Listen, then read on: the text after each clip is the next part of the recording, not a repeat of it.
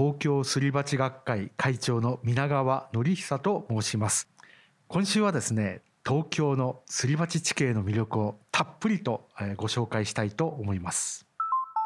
未来授業。この番組は Think Ahead Act for Humanity 学校法人東海大学の提供でお送りします。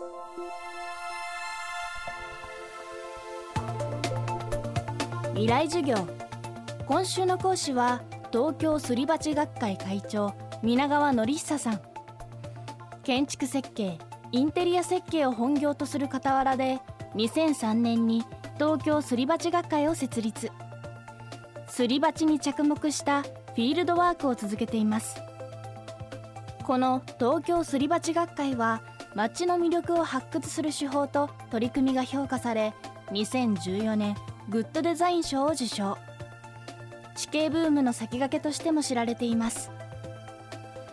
大昔の地球の活動で生まれた東京の凸凹地形通称すり鉢。江戸時代以降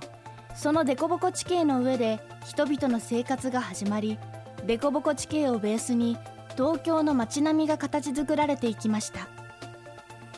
未来授業2時間目。テーマはすり鉢コード。谷がつく地名。東京の地名にもですねそういう、まあ、歴史とか地形を紐解くヒントが実はたくさん隠されています。あの東京の地名で多いのがですね、まあ、渋谷四谷市ヶ谷千駄ヶ谷幡ヶ谷谷中谷のつく地名が多いっていうのがですねまさにその東京の地形を物語ってるんですけれどもまあその谷のつく地名はもともとは谷間のですね水田を営む集落が発祥起源で、まあ、それが現代の町に引き継がれているんですね。えーと、例えば、えーと、渋谷銀座線で、えーと、渋谷に着くとですね銀座線が地上に出ちゃうそれも、えー、と地上3階ぐらいに出るんですかね渋谷の駅ってね隣の駅、えー、と表参道では地下を走っていたのに渋谷に着くと地上3階に出ちゃうっていうのはですねそれが実は渋谷駅のある場所が谷底にあるからを物語ってるんですね。で渋谷の街って実は大きなすり鉢状なんですよ。で渋谷の谷を作ったのがですね渋谷川と宇田川っていう2つの川ですねで渋谷駅のところでちょうど宇田川と渋谷川が合流をしているので、えー、すり鉢状の谷間になってます。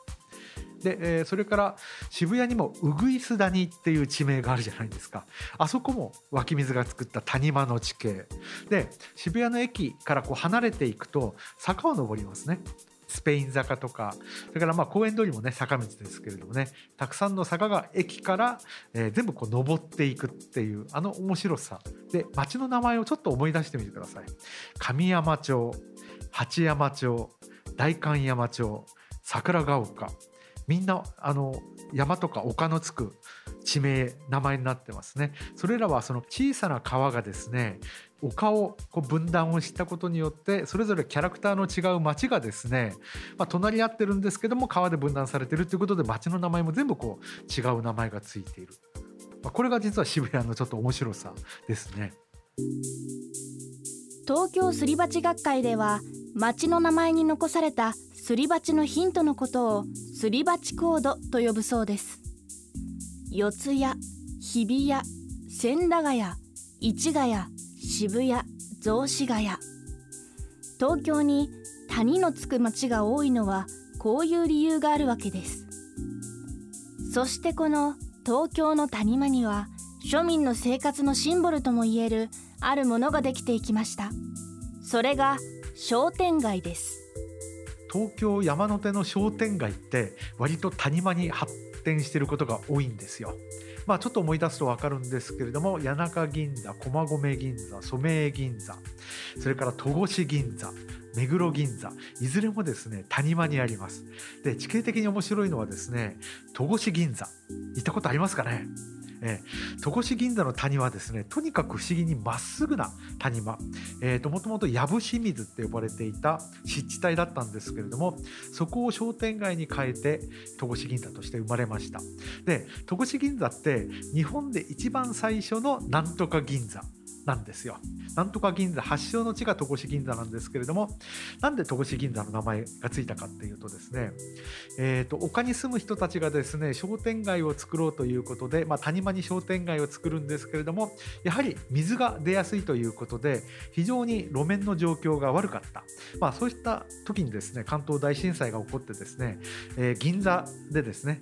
銀座のレンガ街が被災をしてレンガがたくさん余っていたということでそのレンガを譲り受けて、えー、その排水溝の工事に流用を使ったんですね。まあそれが縁で実は戸越銀座っていう名前がついたんですよ。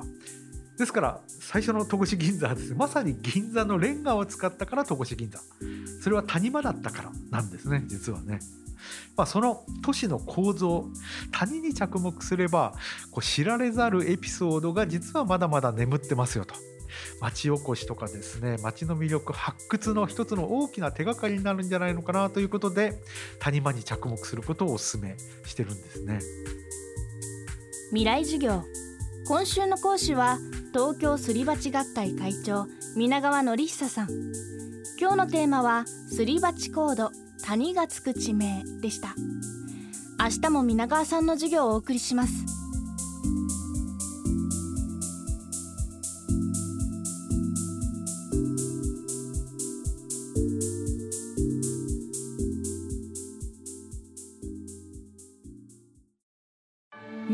初の FM 放送による通信教育。そんな東海大学のチャレンジが生んだ FM 東海。